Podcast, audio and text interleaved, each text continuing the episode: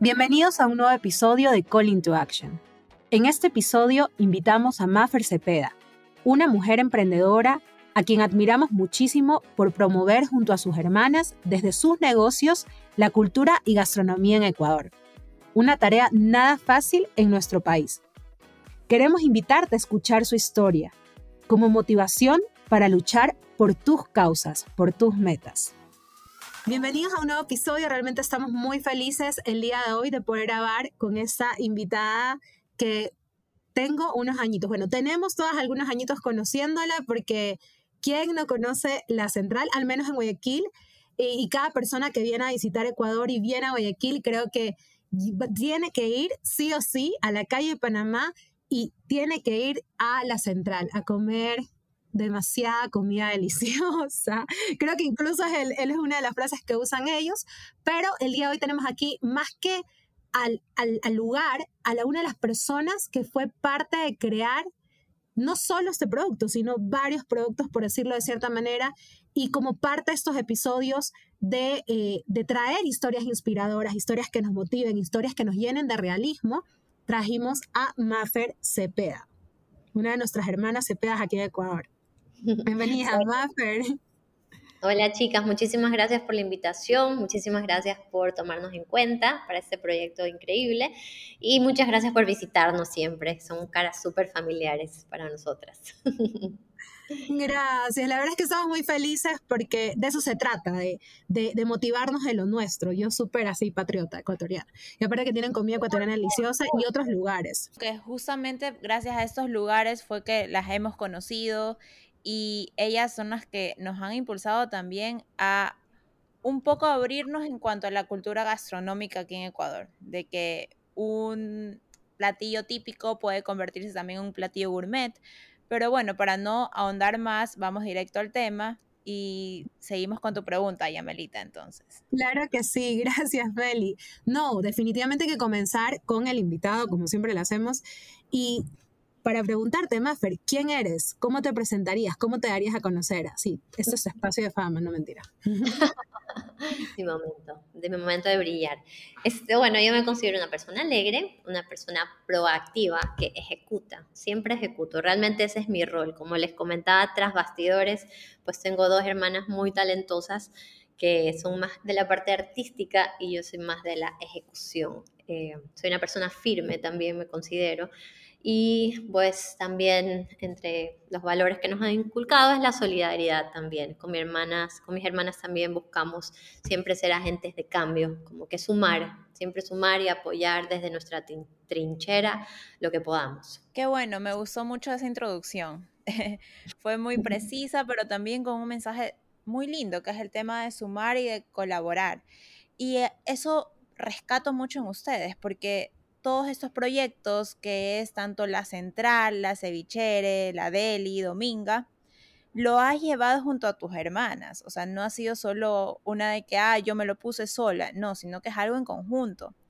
Y a esto viene nuestra pregunta que quisiéramos saber es, ¿qué las motivó o qué te motivó a ti y a tus hermanas a crear este tipo de negocios que en sí también son enfocados en la cultura y en la gastronomía, ya que ahorita nos puedes eh, hablar un poquito de cada uno de ellos también. Bueno, este, como saben, Gaby es cocinero profesional y yo estudié dirección hotelera. Entonces, realmente eh, nos complementamos y decidimos empezar este negocio. Lo empezamos muy pequeñito más que nada motivándonos por, siempre motivándonos, como tú decías, que soy, eres súper patriota, nosotras también, nosotras estamos conscientes de que vivimos en un país sumamente privilegiado. La otra vez escuché una frase de un cocinero también que decía que somos primer mundo, somos primer mundo en recursos, somos primer mundo en sabor, somos primer mundo en todo esto. Entonces, ¿por qué no ofrecer servicios de primer mundo, ofrecer servicios de calidad? Y así empezamos en un lugar pequeñito, de verdad que con, con poquitas facilidades, era una cocina muy pequeña y empezamos eh, con la ilusión de compartir eso. Por eso siempre, como decías, el eslogan comida deliciosa, nunca nos encasillamos en nada. O sea, ¿qué hacemos comida deliciosa? No es que hacemos este tipo de comida, ¿no? No, no nos encasillamos en nada y y como tenemos tanta diversidad, pues siempre rotamos de sabores, rotamos de que la temporada de, de, naranja, que la temporada de acá, que este marisco no, ahora este marisco sí. Entonces, este, por eso quisimos eh, emprender en este negocio, porque quisimos como compartir mucho más de nuestra riqueza al mundo. ¿Por qué no al mundo? Empezamos muy chiquitas, pero ahorita sentimos que podemos llegar al mundo. Y ahorita, además de restaurantes también tienen otro tipo de locales. Eh, sé que por ahí también, dentro de la misma calle, está Dominga. No sé si nos puedas comentar cómo así nació esto, o sea, cómo también se les ocurrió salir de la parte gastronómica que tal vez así comenzaron. Claro, eso nos fuimos más por esta, por mi hermana menor, como les comentaba. Ella es muy artista, es la más artista de la familia y tiene, es muy talentosa. Entonces, realmente lo hicimos más que nada porque queríamos como también incluirla en esta dupla que hemos hecho, ¿por qué no? Y también más, más patriotismo. Si ustedes se fijan en Dominga, si han visto algo de lo que ya hemos subido, ya tiene dos, dos meses, casi tres, esa es más patriota que todas. Esa es toda, todas las marcas que entran son ecuatorianas. Todos los productos que tú vas a ver exhibidos son ecuatorianos. Ellos también. Además, yo entré y era diciéndole a mi novio, quiero esto, quiero esto, ¿sabes qué? Vean a la tienda que me puedes regalar cualquier cosa. Sí, en San Valentín hizo unos paquetes preciosos, que para tu novio tal, que para tu novia tal, o sea, todo, y ahí sí, este, el, eh, el tema es eso, como es un, se llama Dominga Diseño Local, entonces eso busca, busca ah, curar, y también el otro eslogan es curaduría de cosas bellas, entonces Dome lo que hace es este, seleccionar artistas, proveedores, eh, artesanos que hagan cosas aquí en Ecuador con materia prima ecuatoriana y pues tenerla en este espacio maravilloso que ha quedado Dominga. Me encanta, créanme que es súper completo y me, me, encanta que incluso cuando uno va a la calle Panamá, que es donde están ubicadas, una calle ya de ustedes, porque está casi que los restaurantes, el, centro, incluso el otro día, ya tienen un centro como que creo que es donde preparan todas las cosas y el otro día yo pasé ahí, siempre soy súper curiosa y me encanta ver y me asomé en la ventana y dije, wow, aquí es la cocina. Y luego seguí y estaba Dominga y y son maravillosos porque es súper importante, creo que al momento de construir algo, así sea un emprendimiento, así sea en tu vida profesional, que te motive, que siempre tengas una causa. Y eso es lo que yo veo aquí. O sea, son agentes de cambio, definitivamente. Y son agentes de cambio que tienen como que ese sentido, más que, ay, yo soy ecuatoriana y no quiero nada más. No, de, de incentivar, de producir, de demostrar que también somos primer mundo, como ustedes lo dicen. Y justamente hablando de, este, de la zona en donde se encuentran, creo que es súper lindo y rescatable, porque las personas que conocimos eh, la central, que fue uno de los primeros lugares que estuvieron aquí en la calle Panamá, eh, conocemos la historia, sabemos que este era un huequito en, en el centro y por ejemplo, yo trabajaba bastantes cuadras lejos, como unas 10 cuadras lejos, y me iba hasta el lugar donde era para llegar a esta calle Panamá, donde está este restaurante de comida deliciosa. Y poco a poco, ese lugar abrió oportunidades a más negocios. ¿Cómo se sienten ustedes? ¿Se identifican como las personas que pudieran decir, gracias de alguna manera a lo que hicimos, a atrevernos a abrir en un lugar como la calle Panamá? El día de hoy es un punto turístico en Guayaquil que ofrece toda una gran diversidad de gastronomía y cultura, porque incluso hay un museo del cacao. O sea, nunca pensé, hace cinco años atrás, tener un lugar como la calle, creo que es la calle T en Bogotá, aquí en Guayaquil, y es maravillosa, hay música. Uno ve a veces a los viejitos bailando afuera en estas calles. Con la banda municipal, ahí de planta casi. Es increíble. Exactamente, es increíble. ¿Y cómo, cómo se identifican? ¿Cómo, ¿Cómo ustedes motivaron también a la gente a estar ahí? Porque yo sé, Mafer, que tú sí eres motivadora en este sentido. Cuéntanos un poquito de ello todo se dio, realmente nos costó, o sea, pasaron creo que tres años hasta que la gente, o sea, los otros comercios empezaron a llegar, o sea, unos dos años y pico estuvimos solas con el mono goloso, que ellos son los primeritos que llegaron, ellos son los visionarios, porque ellos estuvieron ahí dos años antes que nosotros, o un año y medio más o menos, y de ahí nosotros llegamos y Y, nosotros, y todas las personas cuando empezamos y empezamos a crear la marca nos decían, pero ¿por qué ahí? ¿Por qué no se van a San Borondón? ¿Por qué no se van a Los Ceos? ¿Por qué no se van para allá? Yo, ¿por qué no? Porque nosotros somos del centro, crecimos en el centro. O sea, yo crecí en esas calles. Donde era la central, ahí había un mini market que se llamaba Leo Market. Y cualquier persona que viva por ahí en, en el perímetro de la central va a conocer los sándwiches de jamón ahumado que vendían ahí.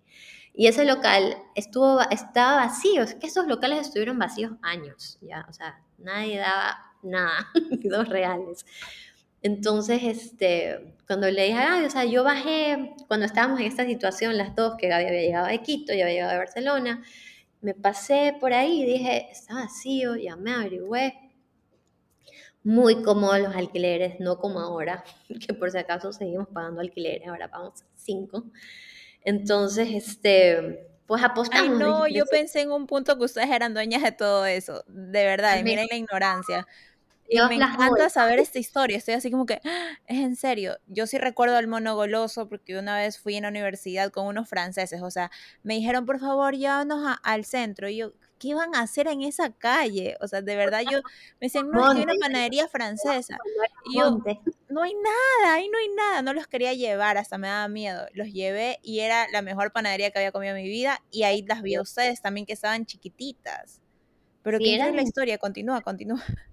30 personas entraban ahí. Pero bueno, este por eso siempre decimos que cuando nos preguntan por qué estamos ahí, por qué en el centro, pues siempre contestamos que realmente lo que nos movió fue como la nostalgia, como crear, querer darle valor al centro. Nosotros dijimos, pues eh, siempre decimos, pues Guayaquil no tiene centro histórico porque está quemada, se quemó, y todo el mundo, cuando tú vas a las grandes ciudades, pues ¿dónde vas? Vas al centro de las ciudades. Pero nuestro centro le faltaba cosas, le faltaba vida, le faltaba poderte sentar a comer rico con la brisa del río, que quieras o no, ahí te llega la brisa del río, amiga. Ahí ahorita en la ceviche tú comes y de repente te pegó el ventarrón del río Guayas.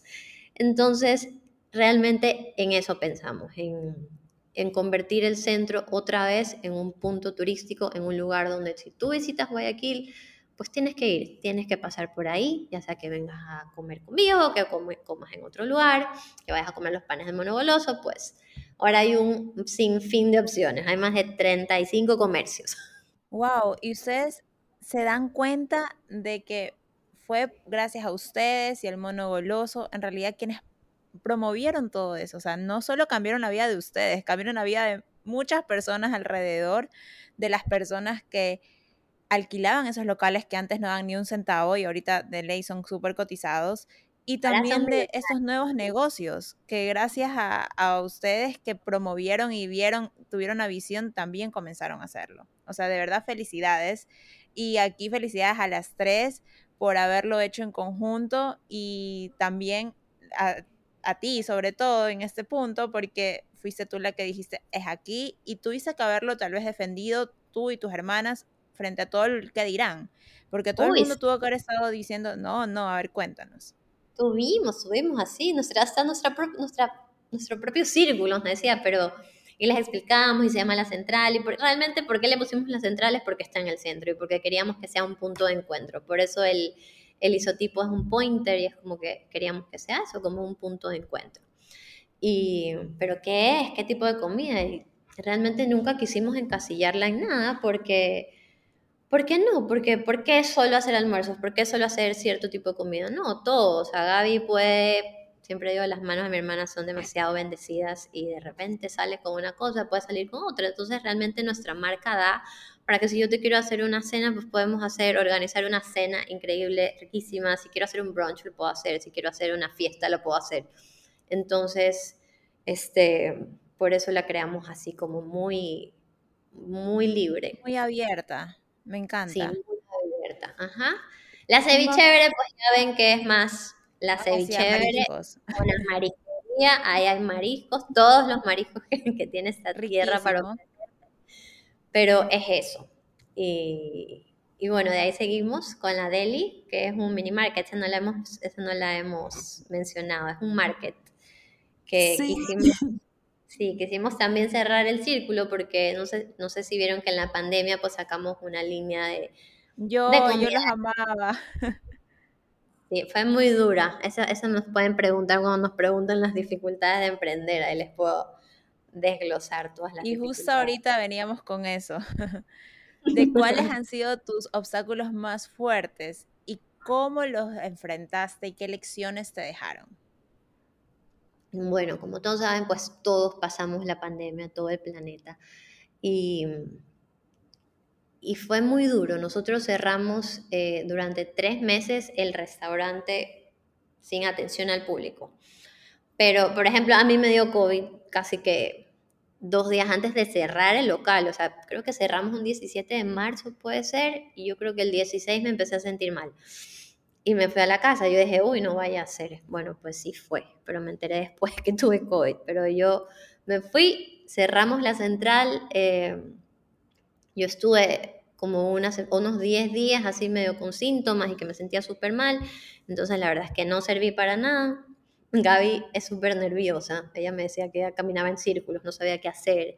En ese entonces teníamos, éramos 8 o 9 personas al momento en ese momento. Ahorita somos 40, pero en ese momento éramos 9 personas en el equipo y igual, cuentas que pagar, alquileres que pagar, como les comenté. Entonces, la verdad, yo me empecé a sentir mejor y, y ya le dije, Gaby, ya, pasaron 10 días, ya, ya nos tenemos que parar, hay que hacer algo.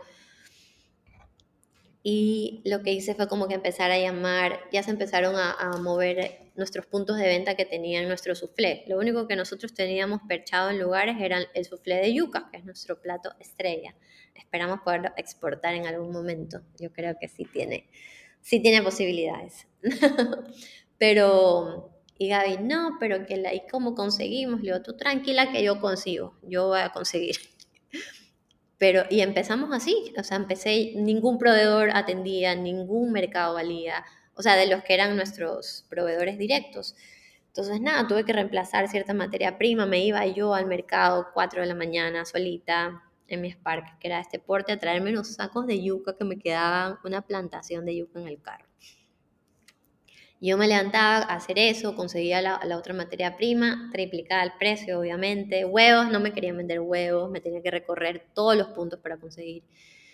Y logramos hacer eso. Lo hicimos este, Gaby al principio cocinaba sola, eso siempre, nunca se lo voy a olvidar, en verdad. Fue muy fuerte. Este, como no sabíamos eh, qué pasaba, quién llamar, a quién no llamar, nadie tenía cómo moverse. Así, después salieron los salvoconductos.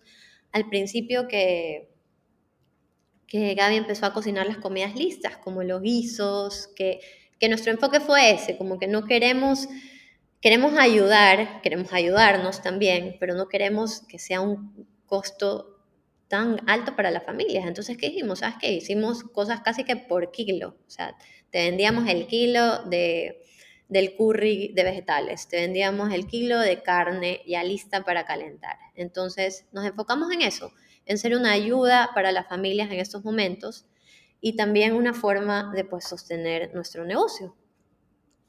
Y Gaby iba cocinar solita en esa cocina. O sea, y de ahí me llamaba, ya, ya terminé, yo iba a ver los hoyómetros y los llevaba a... No teníamos la cocina de producción, la que tú viste, ya me, esa se estaba construyéndose en la pandemia y ya teníamos metida ahí una inversión en plena pandemia. Ya teníamos alquilado el local, teníamos empezando, empezada la obra, y porque tengo ahí unos antes y unos después, que después se los puedo mandar de como que cómo recibimos los locales y cómo están ahora. Y ah. sí, Y, y, simplemente íbamos eh, a ese local, que era una, es una librería de mi papá, y ahí en ese momento tuvimos que invertir en una empacadora al vacío, y ahí poco a poco íbamos llamando a las personas que trabajaban con nosotros, como que se turnaban, un día venía uno, otro venía otro, y porque teníamos que coordinarles transporte y todo. Entonces, este, ahí poco a poco, poco a poco salimos y hubo un mes que llegamos a facturar más de lo que facturábamos con el local abierto. Eso fue interesante. Dábamos todo. O sea, sí, Gaby tenía, ajá, teníamos este, materia prima que a veces teníamos este, de las típicas congeladas, teníamos piernas de cero, cosas así que las teníamos guardadas para algún evento o algo, nada, vamos a hacer cerdo cubano, vamos a hacer y lo empacábamos y eso te sacaba de cualquier apuro, podías hacer una comida, te rendía como para una familia cuatro. Yo creo que de todo esto llama la atención como el, ¿cómo sería tal vez el, el, transformar la capacidad de adaptación que, tenía, que tuvieron ustedes? Porque es impresionante, es impactante y es fácil. Uno dice, ah, sí, yo me acuerdo que en esa época uno, qué chévere, el que estén vendiendo suflé de yuca. Me acuerdo que un chico que le gustaba me envió unos. no, no es mi enamorada actual, lo siento, pero es verdad. Este, pero yo creo que esa adaptación en los límites es muy poderoso y a veces uno cuando emprende, que es algo que también Maffer nos decía antes de esto, cree que todo es maravilloso y hasta que te cruzas con una pandemia, te das cuenta de que tienes que ir en tu carrito con un saco de yucas. O sea, créeme que es algo que nunca, nunca pensé. Yo sé que ustedes son, yo sé que Maffer, porque soy, la tía Maffer para mí, este, es súper activa, se, es de estas personas que se notan que se ensucian las manos. Y creo que ese es otro tema para los emprendedores que tal vez también puedo rescatar. O sea, emprender es ensuciarte las manos, ¿no? Claro, nunca, nunca, es que eso es lo que yo digo, por eso al principio les contaba, nosotros no somos aquí las cheerleaders del emprendimiento, ni vamos a invitar a todos, vamos a emprender todos de la mano, porque realmente este, mientras más creces, más responsabilidad tienes. Eh, como te digo, empezábamos con 5 o 6 personas, 10 personas, ahorita somos 40 personas y créeme que hay veces que a mí me quita el sueño de repente imaginarme que otra vez vuelva la, vuelva la pandemia. ¿Cómo me voy a adaptar ahora? ¿Qué tengo que hacer? Ya no tengo que sostener a 10, tengo que sostener a 40 y nosotros realmente no despedimos a nadie, o sea, vimos la forma, este, pagamos todos los sueldos, así de que nos hayamos atrasado un poco. Y, este, entonces es como una carga pesada, por eso nosotros nunca, siempre veo a veces las charlas de emprendedores, de otras personas que, que siempre se enfocan casi que como, como ver negativo el tener una relación de dependencia.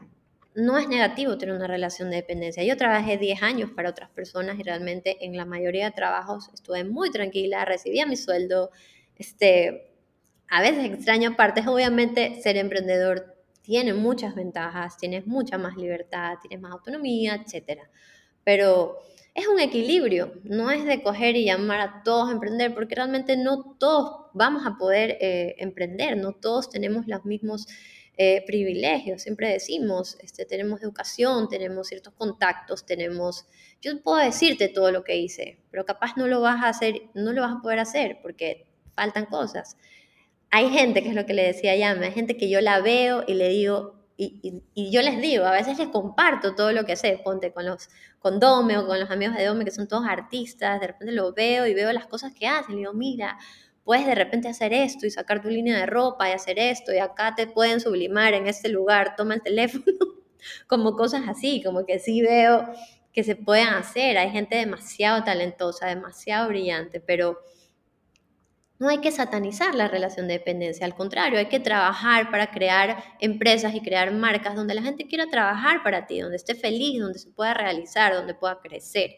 ¿Ya? Y también, si tú quieres emprender y es lo que tú quieres, pues lo vas a poder lograr porque es lo que tú quieres, pero eso de como que venderte, de que vamos todos de la mano, no, o sea, no, no, nunca nos van a ver a Gaby a mí porque yo te voy a decir la verdad y no solo nos ha tocado enfrentar este, pandemias también. Lastimosamente, Guayaquil, eh, o sea, vivimos en una ciudad bastante eh, con mucha inestabilidad política, los paros, no tienen idea cómo nos golpearon, o sea, cómo no había materia prima para trabajar. Ya después de la pandemia, este, sobrepagar, asumir todas esas pérdidas, este, ¿Qué otra cosa? La inseguridad que golpea a la ciudad también. Todo nos salpica, porque así como decimos que quisimos rescatar el centro, hacer patria, etcétera, este, no ha pasado nada realmente. Nuestra zona está bastante cuidada. Nosotros mismos invertimos nosotros en seguridad privada,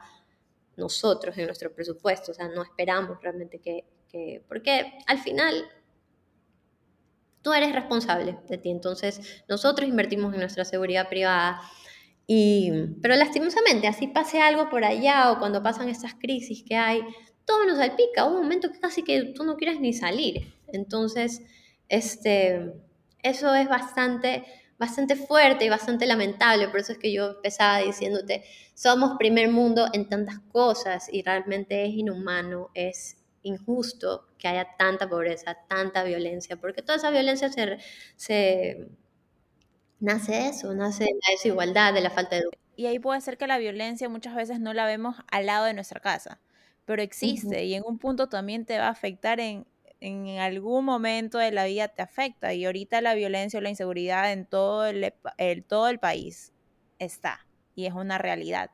Sobre todo eso yo creo, Maffer, que es súper importante que tú expones, que muchas veces en estas charlas de emprendimiento dicen, sí es difícil, pero miren, ustedes pueden, ustedes pueden, son más motivacionales, pero no son tanto como un baño de realidad. Y tú ahorita lo que nos acabas de decir es eso, es darnos un baño de realidad, de que como que abre los ojos, no todo es color de rosa. Si te quieres emprender, no quieres trabajar para alguien, es súper chévere que tienes tu empresa y sacas tu nombre, pero al mismo tiempo tienes una responsabilidad inmensa.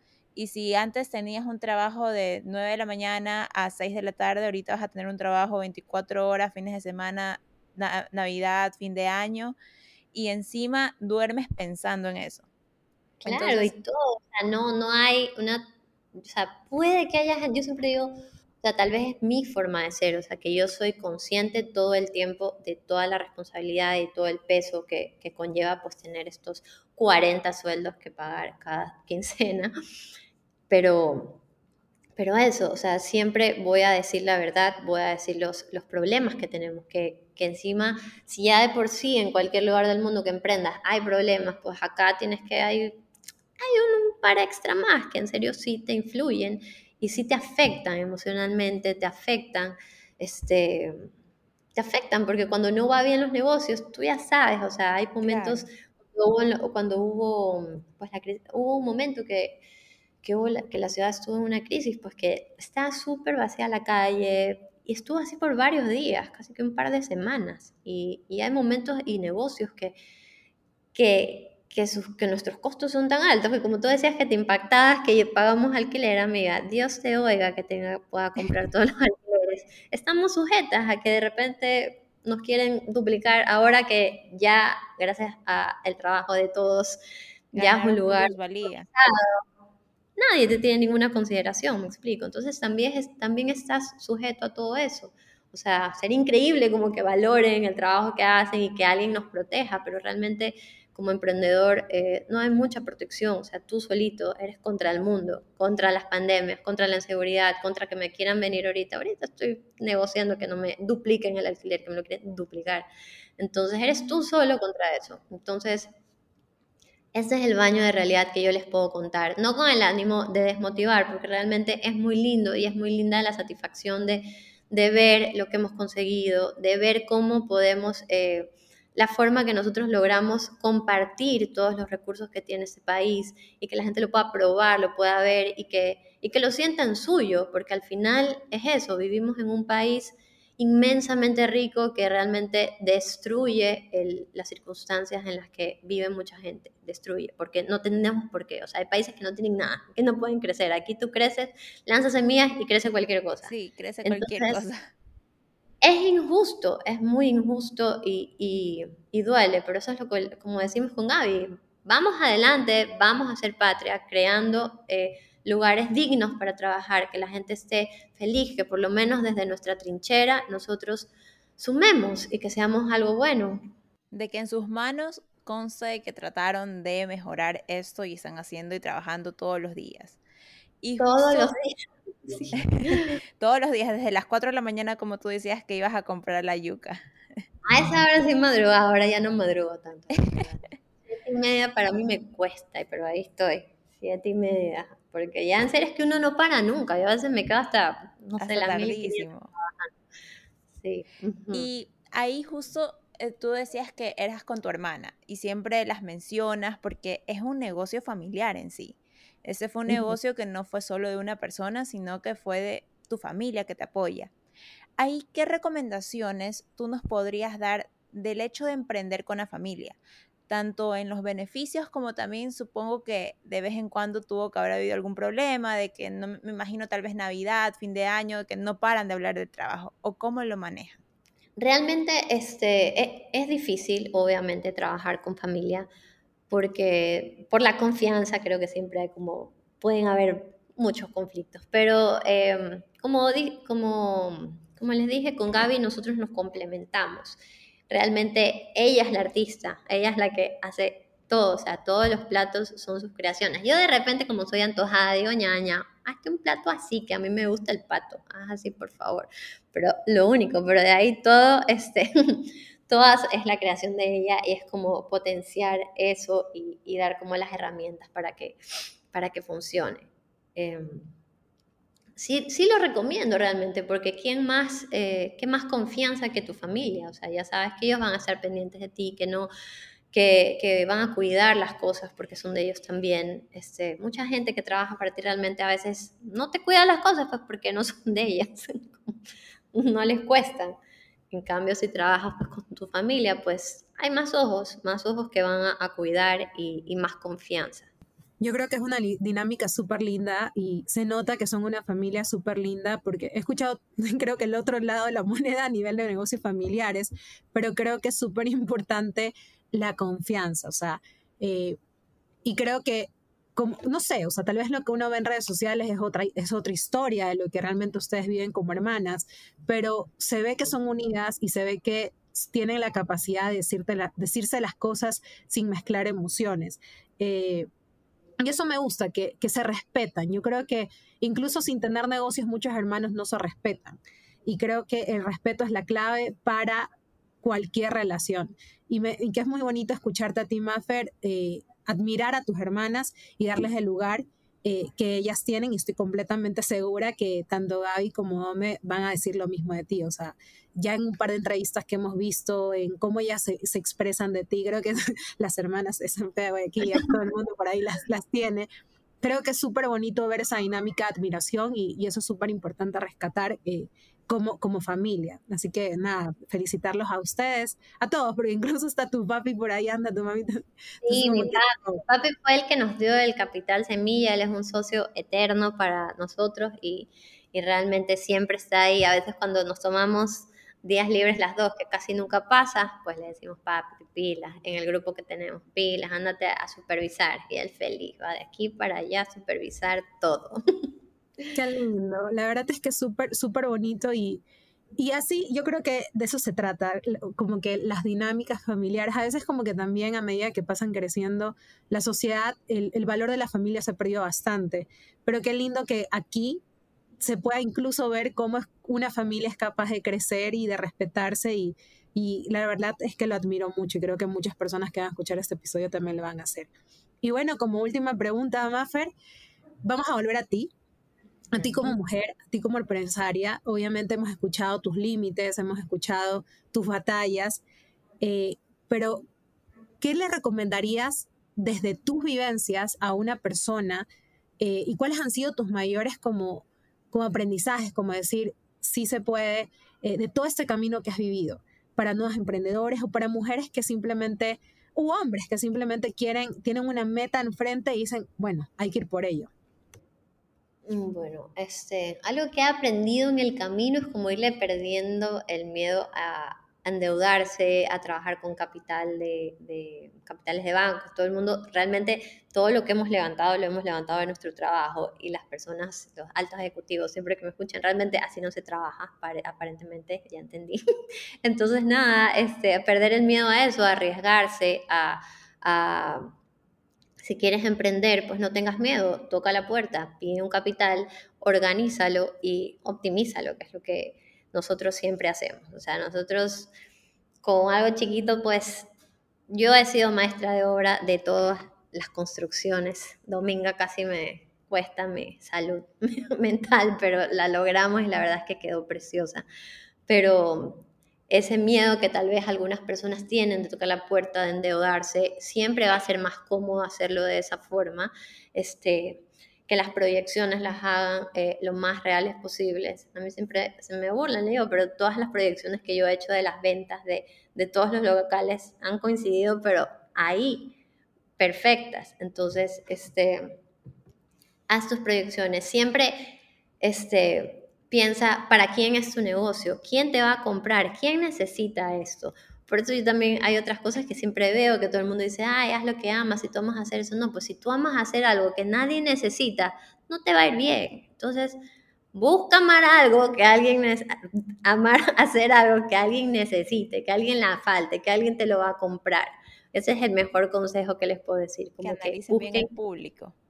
¿Quién, ¿Quién va a ser tu cliente? ¿A quién le vas a vender? Por ejemplo, cuando abrimos la deli, nosotros dijimos, ¿a quién vamos a vender? ¿Quién va a venir? Si nunca ha habido una tienda de ese tipo aquí, pues ¿a quién le vamos a vender? Les vamos a vender a las personas que están en las oficinas, que de repente necesitan piqueos para sus cumpleaños. ¿A quién le vamos a vender? A los turistas que ahora de ley pasan por aquí tenemos que tener una percha de cosas ecuatorianas, de café top ecuatoriano, de chocolates, de cosas que la gente se quiera llevar para su país. Entonces, siempre tener claro eso, quién va a necesitar tu producto. Y, créeme que cuando te vaya bien, vas a amar lo que estás haciendo, así sea algo diferente a lo que tú, a lo que tenías planeado. Entonces, esos consejos les puedo dar y, y nada, no, no, nunca, nunca tenemos ánimo de desmotivar a nadie. Estoy segura que Ecuador está lleno de personas talentosas. Lo pueden ver en Dominga, todo el talento que hay de artistas es impactante. O sea, todo el mundo dice, ay, todo es de aquí. Sí, todo es de aquí, chicos. Todo se hace aquí, todo es por manos ecuatorianas. Entonces eso, como que empezar a, darnos valor y, y, eso es lo que quisimos hacer en Dominga, como que darle espacio a toda esta gente increíble para que tenga un lugar precioso para exponer sus cosas increíbles. Y eso, chicas, no sé si fue un buen consejo. Yo creo que sí. Muy bien. Muchas gracias, Maffer, de verdad, por toda esta realidad que nos has compartido, por inspirarnos, pero al mismo tiempo darnos ese baño de realidad como lo dijimos, porque sí, ¿quién de nosotros no quisiera tener un negocio tan exitoso y tal vez ser tan conocido y poder desarrollar una calle entera que era olvidada? Y que ustedes lo han podido hacer, hacerlo en familia, que también nos motiva bastante, pero al mismo tiempo nos has hablado de la realidad, de la realidad que tuvieron que pasar y de lo que sí se viene, que son los obstáculos. Así que nada es de la noche a la mañana, todo va a tener sus altos y bajos, pero igual hay que tener bien claro el objetivo y seguir y apostar por ello. Muchísimas gracias por esta conversación, Mafer. No, chicas, gracias a ustedes y pues nada, sigan adelante con esta linda iniciativa. Espero que tengan gente increíble como toda la gente increíble que hay en el Ecuador para compartir sus experiencias.